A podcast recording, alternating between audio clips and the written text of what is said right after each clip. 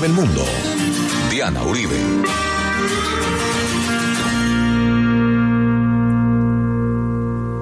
Buenas, les invitamos a los oyentes de Caracol que quieran ponerse en contacto con los programas, llamar al 302-9559, 302-9559, o escribir a info arroba la casa de la historia punto com, info arroba la casa de la historia punto com, o contactar nuestra página web www.lacasadelahistoria.com www.lacasadelahistoria.com Hoy vamos a empezar una serie de cinco capítulos de los 100 años de la Revolución Rusa.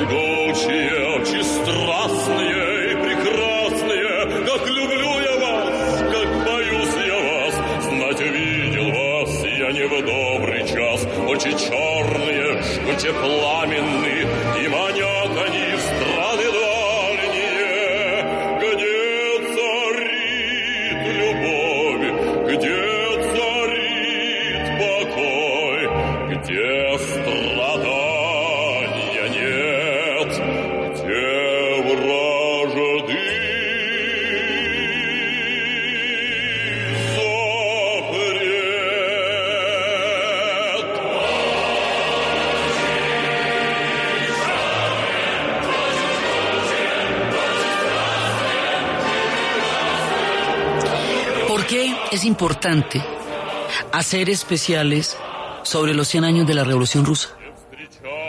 Porque todo el siglo XX está determinado por la Revolución de Octubre, o la Revolución Rusa, o la Revolución Bolchevique, como se le conoce. Porque sin la Revolución Rusa no se puede entender el siglo XX. Porque de ahí para adelante realmente va a empezar el siglo. Tanto que el historiador Erich Hausbaum decía del siglo XX corto, porque decía que el siglo XX empezaba con la Revolución Rusa y terminaba con la perestroika y la caída de la Unión Soviética. Este segmento de tiempo va a determinar las acciones, los regímenes históricos, los órdenes mundiales, en muchísimo el arte, el pensamiento, va a tener una trascendencia que la historia está escrita antes y después de este hecho. En este momento, en el mundo entero, se celebran estos aniversarios. La Deutsche Welle va a hacer historias de artistas y poetas. Nosotros también contaremos de escritores, artistas, poetas, pintores. En todas partes empieza a hablarse, porque en esta época, en octubre, según el calendario gregoriano, acordémonos de todas maneras que hay un calendario que hicieron los romanos durante su imperio, que es el calendario juliano. Y a ese calendario le sobraban 13 días. Entonces el Papa Gregorio decidió editarle esos 13 días y convertirlo en un calendario sin esos 13 días que le sobraban de segundos y mientras fueron pasando los años y los años. Como era un Papa católico, el que hizo eso. Entonces, el cristianismo ortodoxo, que es la fe de los pueblos rusos y ortodoxos, no reconocieron esa reforma. Por lo tanto, el calendario que ellos tienen es el mismo que hicieron desde la época del Imperio Romano, que se llama el calendario juliano, y el calendario que en Occidente se maneja es el gregoriano. O sea que en Occidente, digamos en la, en la parte eh, que tiene que ver con Roma, la revolución rusa es en octubre. Pero en realidad correspondería a noviembre en el calendario de los rusos. Igual, estamos entre los dos calendarios en los 100 años de la revolución. Es un tiempo de revoluciones este. No es esta la única que está ocurriendo. Había en 1910 estalló la Revolución Mexicana, en 1916 el levantamiento de la Pascua, un año antes. También fue la época del Cordobazo en Argentina, cuando los estudiantes argentinos por primera vez crearon las bases de lo que sería realmente la universidad moderna. Es un momento en que están dándose las guerras balcánicas que se habían dado antes, pero también estamos en el contexto de la Primera Guerra Mundial, que va a ser el límite donde ya la situación en Rusia no va a dar ninguna otra posibilidad. Porque después de todo lo que va a pasar los meten en una guerra mundial y eso ya va a reventar toda la situación. Entonces, dentro de la Primera Guerra Mundial, de la cual estuvimos hablando en 10 capítulos por los 100 años de la Primera Guerra Mundial, dentro de ese contexto va a surgir esta revolución. Pero la guerra, la Primera Guerra Mundial terminará en 1918, mientras que la Revolución de Octubre, que empezará en 1917, continuará a lo largo del siglo con una profunda influencia, con una estela gigantesca que va moldeando la historia de lo que vendrá de ahí en adelante. Por eso vamos a tener cinco capítulos de la Revolución Rusa y después vamos a tener otros cinco capítulos que van a ser importantísimos de otro hecho trascendental que cuyo aniversario se cumple en este año, los 500 años de la Reforma Protestante. Entonces, estos hechos que determinan momentos tan fundamentales de la historia, los vamos a registrar en la historia del mundo como especiales durante estas épocas en las que la historia nos cuenta cómo cambió a partir de todos estos sucesos. Entonces resulta que nos vamos a los antecedentes. ¿Cuál es la Rusia donde sucedió semejante revolución? Y cómo se van uniendo las cosas hasta que se produzca un hecho tan trascendental. Esa Rusia de finales del siglo XIX es una sociedad profundamente desigual, con unos niveles de hambruna gigantescos. Eh, cuando decimos hambre, decimos que había una mezcla de harina de, con virutas, con, con pedazos de viruta de, de madera de piso que comían. Decimos que los inviernos tan grandes, tan interminables, sin calefacción, mataban a la gente. Que en el campo la vida era tan difícil que en ese momento la muerte se había vuelto una vecina, porque en cualquier momento lo podía visitar porque estaba a la vuelta de la esquina. Y en las ciudades, la vida también era miserable.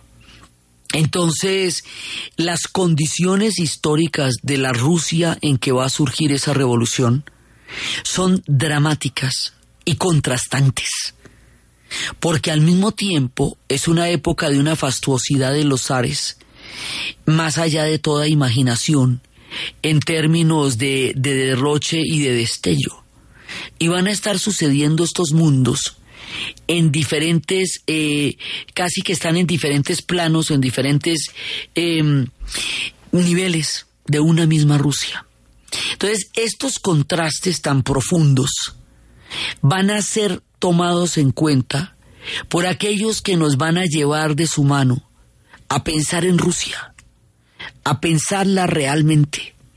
Los escritores. Rusia va a dar entre finales del siglo XIX y comienzos del siglo XX una cosecha de escritores brillantísimos, brillantísimos, brillantísimos, que van a crear el clima para un pensamiento sobre la posibilidad y la necesidad de un cambio en Rusia. Uno de ellos, de los más importantes, el conde Tolstoy. León Tolstoy nació en un contexto de nobleza. Esa condición de noble, frente al profundo sufrimiento humano, le va a doler el alma, y lo va a hacer muy sensible a la inequidad del tiempo en el que él vivió y lo va a convertir en un hombre de una humanidad y va a ser un pacifista. Él lo va a hacer y va a inspirar a Turó, que también será el de la no violencia y habrá historias en común que saldrán de aquí en adelante. Entonces resulta que él va a formar parte de una corriente que en ese momento también se está dando en Europa, que es la corriente del realismo. Hacia la mitad comienzo y mitad del siglo XIX, hubo una reacción a la industrialización y a la, y a la razón que despojó a todas las demás narrativas de su historia, una reacción que fue el romanticismo. Y el romanticismo fue muy importante en la formación de los estados nacionales. Y el romanticismo son los duendes, las hadas, la noche, los vampiros, eh, todo ese mundo de los monstruos, ese verano que nunca llegó, que narra William Ospina en 1816, aquella noche frente al lago de Ginebra, donde no llegó el verano y se crearon los monstruos en la literatura y apareció Polidori eh, con el vampiro y Mary Shelley con Frankenstein. Todo eso va a formar parte del romanticismo que acuñará una parte fundamental del siglo XIX. Pero a estas alturas del partido, la situación de inequidad es tan dramática que se hace necesario contar de la manera más detallada y descarnada posible la durísima realidad de la gente pobre, que es muchísima en el planeta, y eso hace que Víctor Hugo nos hable de los miserables. Y eso hace que también Emil Solá nos hable de las situaciones, y en ese mismo contexto, León Tolstoy nos va a hablar de muchas maneras de esta Rusia tan supremamente aquejada por la miseria. Nos va a contar Gente pobre su primera su primera novela, pero también nos va a contar él estuvo en la batalla de Bordino y el haber estado en la batalla de Bordino le dio la dimensión del horror de la guerra. Y él va a escribir basado en eso La guerra y la paz. Él será pacifista por esa novela y esto es particular porque son tiempos en que se cree que la violencia es la partera de la historia, así que serán pocos los pacifistas, pocos los que crean que se puede de una manera diferente a la violencia transformar el mundo. Pues él y Turó, los demás van a estar un poco más insertos en esa en esa en ese fervor que se está dando en esa época. El conde Tolstoy escribe en Ana Karanina una especie de autobiografía de la profunda incomodidad de haber nacido en una clase social de la cual es totalmente incomprendida, en la cual esta es una mujer que no tiene salida, de alguna manera él estaba atrapado también en ese mundo y no encontraba cómo salir de ahí cuando había unos contrastes inmensos entre las diferentes clases sociales y él pertenecía a una clase privilegiada y el dolor de la inequidad le, hacía profunda mella en el alma. Él alcanzó a escribirse con Gandhi, él alcanzó a crear una serie de pensamientos importantes y su obra es fundamental. Él es un hombre del siglo XIX, pero va a morir a comienzos del siglo XX. Va a morir en 19, él nació en 1828 y va a morir en 1910. Le toca todo el siglo XIX. A los 82 años va a morir. Y dicen que él le pasa como a las ballenas, que son animales de mar, aunque encallen a veces y mueran a la orilla de las playas. Este hombre fue el hombre por excelencia del siglo XIX, pero va a morir en 1910. Se deja morir en una estación, se va allá cuando sabe que la vida lo abandona, pero su profunda humanidad, a través de sus obras de resurrección, nos están retratando una Rusia que merece ser vista, sentida y sufrida, una Rusia que es el equivalente aquí a lo que en Inglaterra está escribiendo Dickens, para denunciar el horror de la vida, de la pobreza infinita de la infancia en Inglaterra. Es un mundo en el que se hace necesario narrar la inequidad, porque está siendo desbordante frente al contraste en el cual vivían un mundo de la nobleza ajeno por completo a toda esta miseria que rodeaba la Europa y la Rusia. La misma Europa fastuosa que era imperial también incubaba en sí una pobreza infinita, y esos dolores los sufre en el alma León Tolstoy.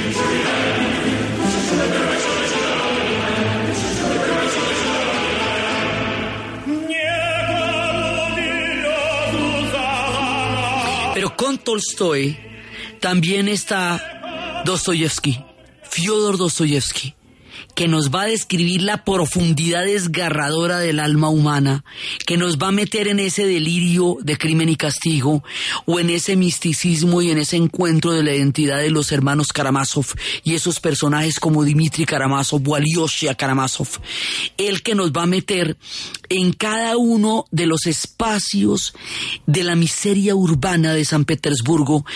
Hoy por hoy existe en San Petersburgo un tour por entre los canales y por donde estaban puestas las novelas, que los lugares donde se inspiraron sus cuentos y sus novelas. Él va a moldear la ciudad.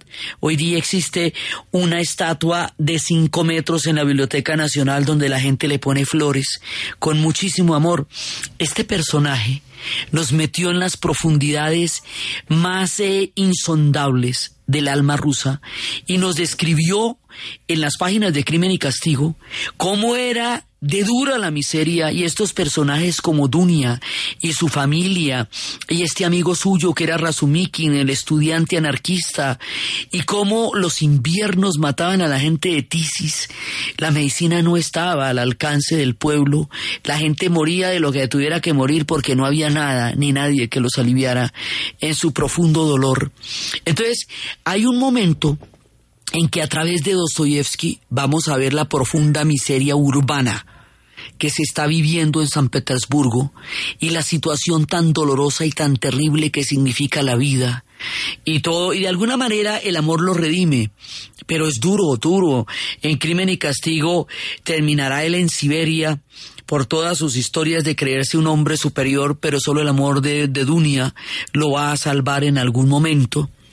Y mientras él narra de una manera brutal, terrible, insondable, esos, esos abismos del, del mundo de la miseria rusa. Al otro lado está otro hermosísimo, un tipo bellísimo, Anton Chekhov. Y Anton Chekhov nos narra la miseria en el campo, mi vida, el diario de un provinciano, la dureza de las cosechas, la inclemencia del tiempo, la manera como estaban a merced de cualquier destino, el más adverso. Pero también Chekhov nos habla de los burócratas, de una burocracia gigantesca, gigantesca que tenía el régimen zarista, una burocracia paquidérmica, obtusa, una burocracia detenida en el tiempo. Entonces hay personajes de, de Chekhov que están metidos en eso eh, como eh, trágico a la fuerza, personajes metidos en lo anodino, que era también otra forma de miseria. Entonces, estos hombres nos van revelando la naturaleza profunda del alma rusa. Chekhov con ese, con esa ternura, con ese amor, con que nos da las situaciones muy dolorosas. Dostoyevsky con esa severidad profunda con que nos mete en el alma rusa, Gogol con las almas muertas. En esta época hay censura, Gogol le tocó en la segunda edición de Almas Muertas más o menos retractarse de la, del cuadro tan crudo que había hecho de la aristocracia en su primera parte y él también va a traer historias de la formación de la identidad rusa como Taras Bulba. Bueno, esta cantidad de escritorios los que nos están revelando el alma de los rusos.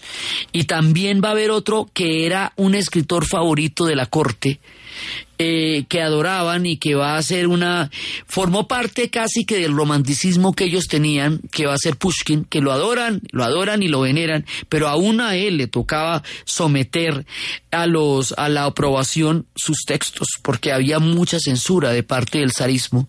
Entonces él era digamos como el emblemático el que el que adoraban el que querían muchísimo pero igual él estaba sujeto a una permanente vigilancia entonces, todos estos escritores, porque es que es una época impresionante, pues es la época de Nabokov, de Torqueñev, de un montón de gente, pero es a través de ellos que vamos mirando esa alma profunda que se cuece entre la miseria, el abandono y la adversidad, de un realismo que nos hace atravesar el sufrimiento, la ternura, la redención, la miseria y lo sublime del ser humano y es ahí donde entenderemos las raíces profundas del lugar y el país donde surgirá semejante revolución.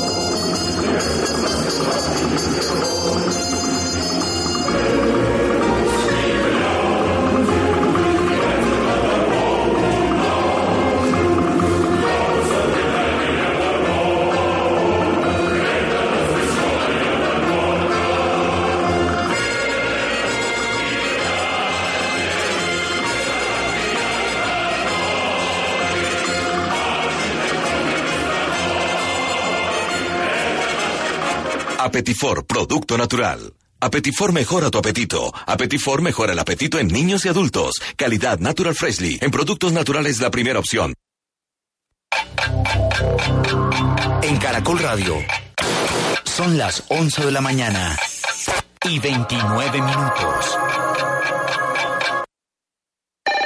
¿Punto naturista? Gracias. ¿Tiene Digestar Jalea con acción laxante, suave, blanda y placentera de Laboratorios Natural Freshly? Sí, señora. Tenemos la línea Natural Freshly. Digestar cápsulas Forte y Digestar Fibra para otras afecciones Apetifor, Venas Full, Gasof y Finacid. ¿Y Freshly Pausia cápsulas y Fibofor Fibra con probióticos? Naturalmente. Natural Freshly. Tratamientos científicos con productos naturales. En productos naturales, la primera opción. Con el sello del Instituto Farmacológico Botánico. Las 4 y 30 de la tarde en Chaparral se llevará a cabo la primera final del Campeonato Nacional de Fútbol de Salón Femenino, en donde Pijaos Tolima recibirá a Cacique del Quindío, Oscar Villamizar, técnico del conjunto tolimense y lo que se espera en esta final. Sí, bueno, no, contentos porque de nuevo se llega a una nueva final ¿no? con el equipo de Pijaos Tolima, algo que es bastante significativo para nosotros, más por lo que es un grupo muy joven, ¿no? Y bueno, preparándonos, preparándonos, sabemos que tenemos que ganar en casa para marcar una diferencia, ya que en esta fase no valen los goles, sino los puntos. El partido de vuelta por la final del Campeonato de Fútbol de Salón Femenino se disputará en Calarcá el próximo sábado después de las 4 y 30 de la tarde. El colombiano Carlos Vaca ha actuado hoy desde el minuto 56 en el compromiso que su equipo, el Villarreal, ha ganado en condición de visitante 2 por 0 al Girona. Cedric Bacambú fue el autor de los dos goles del equipo Villarreal. Recordemos que ayer el Real Madrid le ganó 2 a 1 al Getafe y el Barcelona empató 1 a 1 con el Atlético de Madrid, mientras que el Sevilla, con Luis Fernando Muriel, que ingresó en el minuto 77, cayó 1 a 0 frente al Atlético de Bilbao. Líder del fútbol español, Barcelona con 22 puntos, Real Madrid suma 17, Atlético de Madrid es tercero con 16, Sevilla es cuarto con 16 puntos, mientras que el Villarreal es octavo con 13 puntos. La bella tenista rusa María Charapova conquistó este domingo en Tianjin, China, su primer título WTA desde su vuelta al circuito en abril, después de haber purgado una suspensión de 15 meses por dopaje. La ex número uno del mundo y 86 actual superó en la final a la bielorrusa Arena Zabalenka con parciales 7-5, 7-6 y no concedió un solo set a lo largo del torneo. El dato. 21 juegos han disputado Deportivo Cali y La Equidad en el fútbol colombiano, con un saldo de 10 triunfos para los vallecaucanos sobre 3 de los bogotanos, mientras que se han presentado 8 empates. Hoy a las 7 y 30 de la noche jugarán nuevamente por la fecha 15 de la Liga Águila.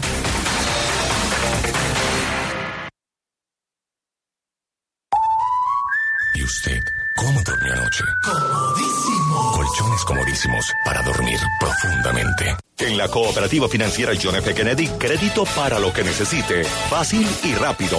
Cuotas fijas, cómodos plazos, intereses rebajados. Además, beneficios por solidaridad. Pase y solicite usted también su crédito. Un jugoso negocio donde todos ganamos. Vigilado Superintendencia Financiera de Colombia. Efecti, líder en giros, pagos y recargas, presenta la hora en Caracol Radio.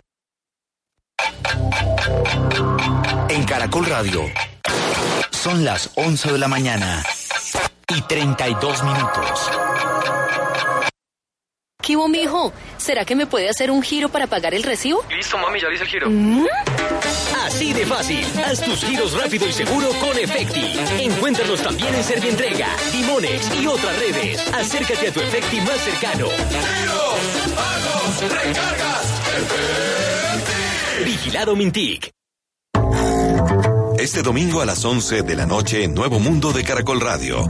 La Red Universitaria Anticorrupción. Hablan los líderes de cambio. La red universitaria anticorrupción precisamente surge, como ustedes ya lo venían hablando, de un contexto en el que el país lamentablemente se encuentra, ¿no? Y es que eh, por una u otra razón, a ratos entendible, pero muchas veces inexplicable, altos funcionarios del país, eh, tanto públicos como privados, han venido derrochando el dinero de todos, el dinero público. ¿Qué opina la gente? Eso es un tema que definitivamente sale de las manos de todo índole porque todo mundo quiere corromper a alguien. Mi postura frente a la corrupción pues es un rechazo total. Entre más corrupción haya pues mucho menos inversión vamos a tener. Hablan los universitarios. Lo que nosotros buscamos en la red UA son líderes de cambio, personas que quieran actuar, dejar de simplemente quejarse. Nuevo Mundo.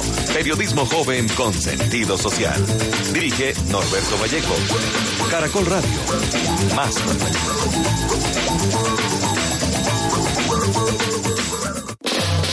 El puente festivo, pero la pasión por el fútbol en Caracol Radio no se detiene. Prográmate con el fenómeno del fútbol y la Liga Águila. Domingo 15 de octubre, 4 y 45 de la tarde. Medellín Junior. En compañía de Rafael Villegas, Gilberto Arenas, José Borda y John Jairo Gudelo. Lunes festivo 16 de octubre, 7 y 30 de la noche. 11 Caldas Nacional. Con Diego Rueda, Roosevelt Franco, Gilberto Arenas, José Borda y Tato Sanín. El fenómeno del fútbol. Una pasión que entra por los oídos y se lleva en las venas. Caracol Radio. Más compañía.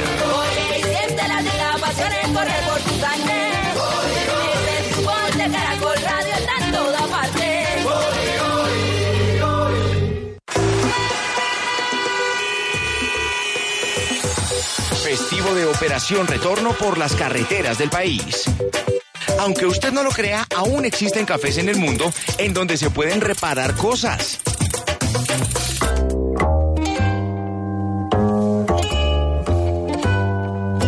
Esta es la música colombiana.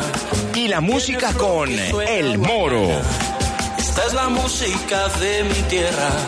Para bailar es la cosa buena.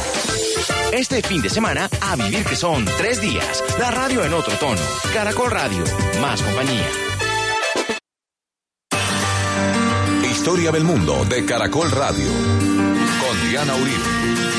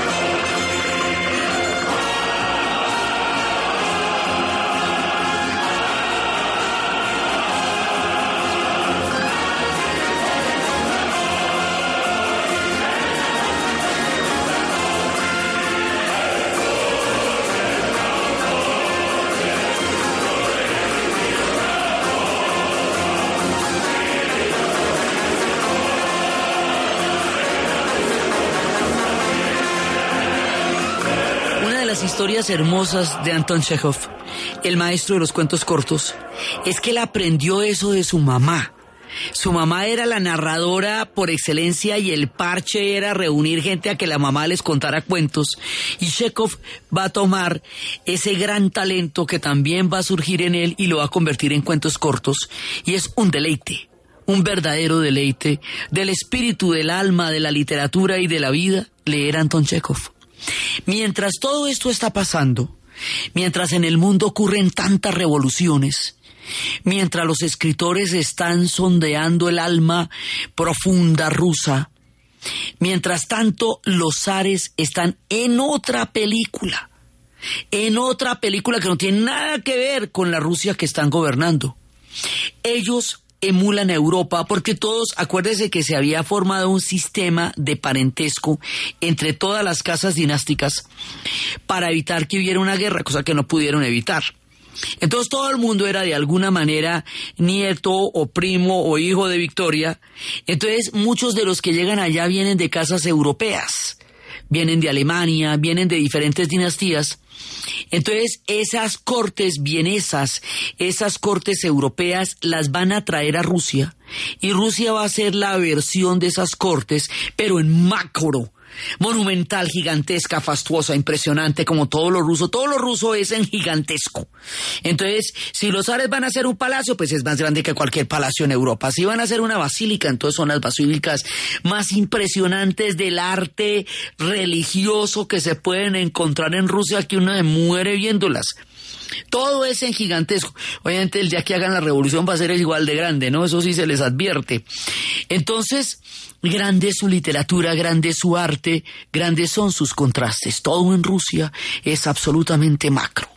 Entonces ellos estaban en otra película completamente diferente en la que ellos reproducían las cortes, eran los grandes bailes, los bailes endemoniados, en donde bailaban hasta las 3 de la mañana como locos. Entonces, digamos, lo que hoy es una rumbeada normal era una fiesta en unos palacios, una cosa impresionante, impresionante. Entonces, ellos escuchaban su propia versión rusa, maravillosa, porque esta es una época en que se, el, el alma rusa se va cocinando en su propia salsa. Entonces, de esta época también y de las cortes surge otro genio maravilloso que le va a tocar un mundo cortesano, pero que es un genio brutal, que va a ser Tchaikovsky.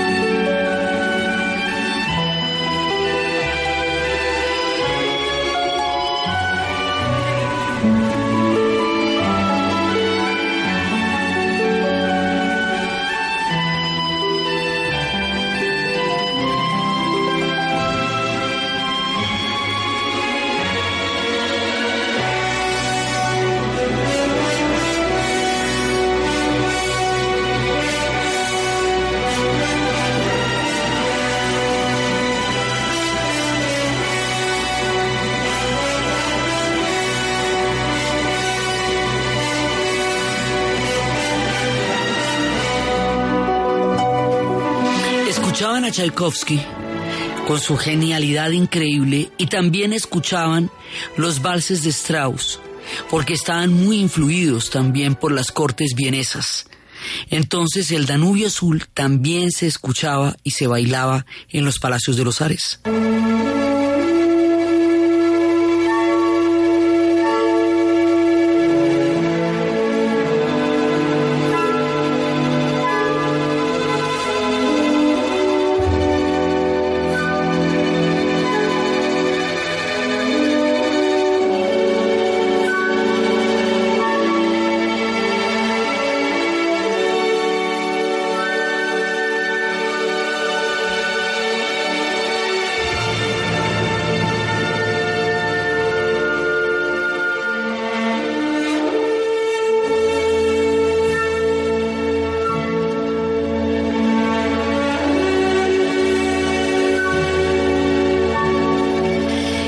Resulta que ellos escuchaban las rapsodias de Liszt, ellos escuchaban a Strauss, ellos bebían de toda la influencia de las cortes europeas y tenían su propia versión, aunque como les digo, muchísimo más fastuosa, de las cortes europeas. Entonces vivían en un mundo glamuroso, palaciego, de bailes, en las épocas, por ejemplo, de la Pascua, lo más importante, la fiesta más importante para los rusos es la Pascua, porque es la llegada de una primavera después de seis meses de invierno. Empieza a nevar en octubre al comienzo de octubre y esto se está deshielando más o menos hasta mayo. Entonces, cuando ya empiezan a, ceder el gran invierno y empieza la primavera, pues eso es un milagro muy grande porque llevan mucho tiempo de frío, son casi seis meses al año que les toca a ellos de frío y ese frío los determina mucho. Entonces, la primavera para ellos es una cosa, una, una celebración, una fiesta, una cosa impresionante. Entonces, en la primavera incorporan la tradición de los huevos de Pascua y los huevos de Pascua van a volverse un arte de un tamaño y van a ser diseñados por un personaje que se llamaba Peter Carl Gustavich Fabergé. Todos los huevos Fabergé son unas obras de arte absolutamente impresionantes que tienen unas formas, están hechos de oro, de platino, de plata, de cobre, de paladio, de acero, de rubíes, de zafiros. Eh, Se hicieron entre 1885 y 1917 y a la Sarina le encantaban, le parecían la locura furiosa. Y después tenían que tener algo dentro de los huevos de Pascua como una sorpresita porque eso era más chévere todavía. Entonces, entre los valses, los bailes endemoniados, que eran estos bailes de todo lo que les digo, la rapsodia, los valses austriacos, todo, hasta el amanecer, eh, la cantidad de zapatillas, de diamantes, de arañas de cristal, de joyas. Las joyas de los Ares son mucho más fastuosas que las de Inglaterra, todo es mucho más grande que lo de Europa, todo es mucho más grande que lo de Europa. Entonces, mientras esta gente está viviendo, un mundo fastuoso, fantástico y maravilloso, un mundo que, que gen- generaría una gran imaginación acerca del esplendor de los ares, tenían palacios de ámbar, como el palacio de, de Catalina, o un palacio totalmente dorado como el de Peterhof, que es una, que tiene fuentes de ajedrezes, en donde sale el agua de las fuentes de ajedrez, una cosa de dar alaridos. Entonces, mientras ellos estaban montados en esa película tan sensacional y tan bacana, y generaban un arte particular, esta, esta curiosidad, esta rareza, esta exquisitez de los huevos Fabergé, y mientras estaban montados en kioscos así como de malaquita, como diría Rubén Darío, y mantos de tisú, en una, en un esplendor absolutamente increíble, el pueblo moría de hambre moría de hambre más allá de lo soportable, más allá de lo tolerable. Entonces, este contraste va a hacer que estos mundos en un momento dado empiecen a chocar. Y empiecen a chocar porque cada vez era más fastuoso y más eh, monumental el mundo de los ares.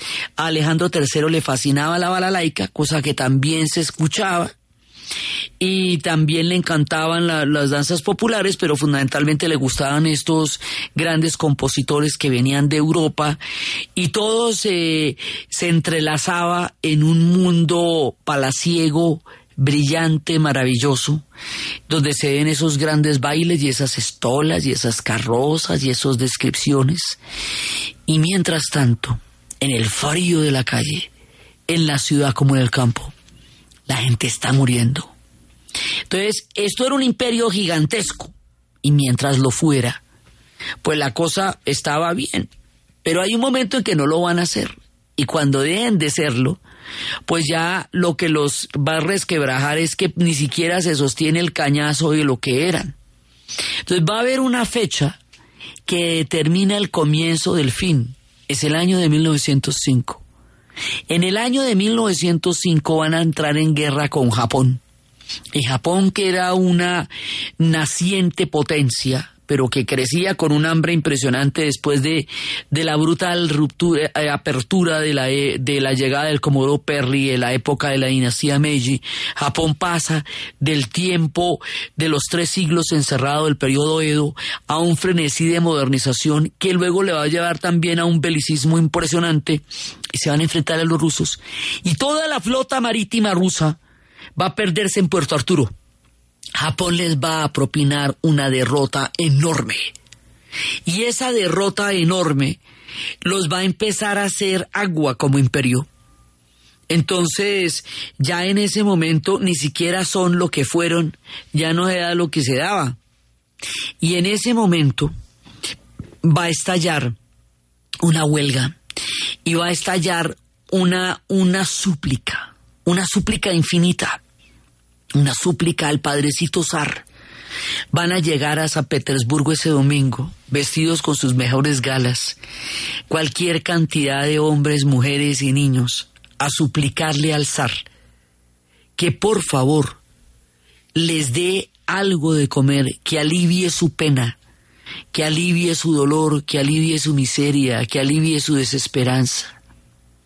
Y resulta que el zar ante este pedido, ante esta súplica, ante esta, eh, esta prédica que le piden los pueblos, los más pobres de sus súbditos, les va a mandar a los cosacos.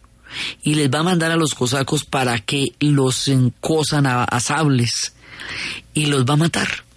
Ese es el domingo sangriento de San Petersburgo. El domingo sangriento de San Petersburgo va a estallar una revolución muy grande y esa revolución muy grande que comienza en San Petersburgo nos va a llevar a una a la famosa rebelión del acorazado Potemkin y la rebelión del acorazado Potemkin que será inmortalizada por Eisenstein porque de aquí surge el cine político es a partir de la revolución donde el cine, que recién inventadito, va a tener el carácter de cine político.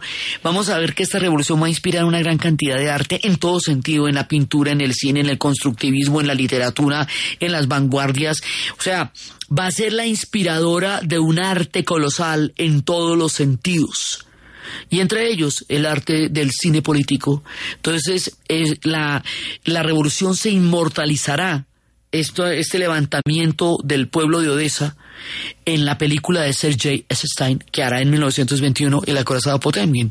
Entonces lo que pasa es que la historia comienza con que a unos marineros en, la, en toda la flota que está fondeada frente al puerto de Odessa, los ponen a comer carne agusanada en un estado ya de descomposición avanzada y ellos se niegan y al negarse se amotinan y al amotinarse se toman el acorazado, pero resulta que los demás barcos que están en situaciones, porque aquí llevaba el bulto todo el mundo, o sea, también en el ejército había pobreza y había situaciones desiguales, entonces va a haber un apoyo de los demás, eh, de los demás buques a la rebelión del Potemkin. Entonces, frente al apoyo, la población del puerto de Odessa va a salir en masa a apoyar la rebelión del Potemkin.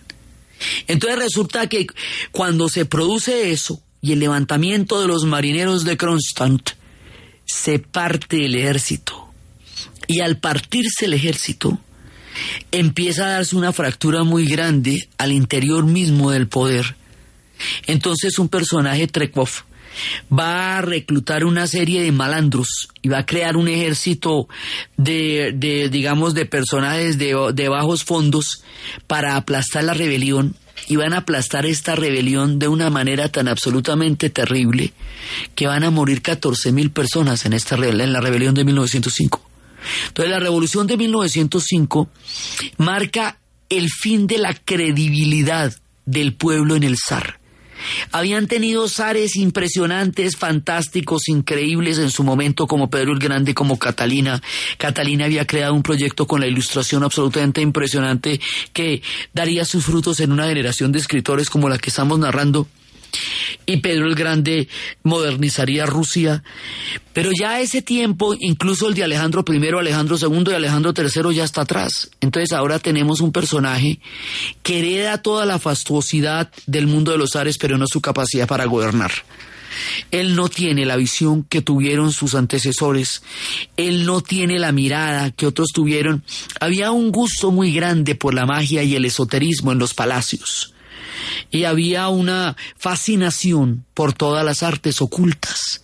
Y eso le va a dar el espacio para que Rasputín llegue a tomar un papel preponderante en la familia de los zares y el poder que tenía para curarle los ataques de hemofilia al hijo de la zarina y del zar, al zarevich, le daba un lugar cada vez más importante dentro de la corte. Y esta era una figura oscurantista, porque si hubiera sido un tipo con una influencia progresista, pues vaya y venga, pero no lo era. Entonces, ¿qué pasa? Que la, la gran derrota en Puerto Arturo acaba con el sueño del imperio, porque ya no lo son. Y la revolución de 1905 acaba con la ilusión del papel protector del padrecito zar. El padrecito zar estaba encargado por Dios de cuidar y proteger a su pueblo y como hay una profunda unión entre la fe ortodoxa y los zares, la vida desde el principio de los tiempos. Entonces esta era una figura casi sacralizada y esa figura sacralizada, tan respetada y amada por su pueblo, es la que va a mandar a los cosacos a que los maten.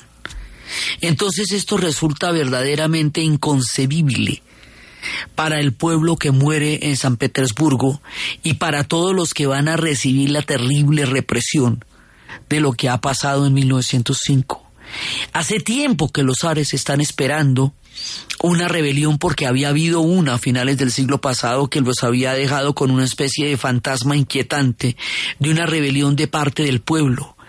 En el mundo intelectual de Rusia están pasando mil cosas, están llegando los anarquistas con otros tipos de proyectos que creen en la desaparición del Estado, de los que hablaremos también. O sea, hay una gran cantidad de cosas que están pasando por fuera del palacio. Y el palacio no las ve. Y los ares no la ven. No ven que están flotando en el aire en un mundo que no tiene nada que ver con aquel en el que están metidos. Y por lo tanto no van a entender de dónde vienen los cambios. Y cuando fue el momento de hacer las reformas, no las van a hacer porque la arrogancia imperial de creerse herederos de una divinidad les impide ver que los tiempos están cambiando, que son años de revoluciones, que el mundo se está agitando, que están pasando muchas cosas que ellos no logran ver. Y es en este contraste y es en este antecedente donde se van a formar las raíces de lo que será la revolución, entre otras cosas, porque va a haber muchos análisis acerca de por qué fracasó esta revolución. Y uno de los análisis después decían es que no tiene proyecto. Era la revolución por la desesperación misma del pueblo. Era la revolución porque no se aguantaba más. Hay que pensar, la próxima vez que estalle alguna, porque estallará, cuál es el proyecto y para dónde vamos, porque si no, va a volver a quedar en un gran baño de sangre. Entonces eso va a hacer que todas las ideas que están influenciando Europa, y todas las ideas que están teniendo tanta discusión en Rusia es que en Rusia hay clubes de discusión en todas partes, en las ciudades hay una intelectualidad viva, despierta, analizando cada pedazo de esta realidad. Todo el mundo está pensando a Rusia, menos los ares. Y como no la están pensando, no la ven venir y no van a tener la capacidad para manejar lo que se viene. Entonces con esto entramos en los antecedentes el mundo del siglo XIX, el tiempo de los escritores, la conciencia poderosa que eso va a abrir en la generación de su tiempo y cómo todo esto nos va a llevar a un proceso histórico que va a determinar el siglo XX. Bienvenidos a los especiales de los 100 años de la Revolución Rusa. Entonces, la manera como todo esto se va encadenando es lo que vamos a ver en el siguiente programa. Entonces, desde los espacios de la impresionante literatura rusa, del realismo, del alma de Tolstoy, de la sensibilidad impresionante de Chekhov, de los análisis de Gogol, de las figuras de Pushkin, del mundo de los ares, de los fastuosos bailes, del hambre del pueblo, del mundo convulsionado de las revoluciones y de las guerras, y de todo este cóctel histórico que se está tejiendo y se está cocinando alrededor del mundo de los rusos y que los va a llevar a un proceso definitivo y dramático y totalmente fundamental en la historia del siglo XX, en la narración de Ana Uribe, en la producción de Jessy Rodríguez y para ustedes, feliz fin de semana.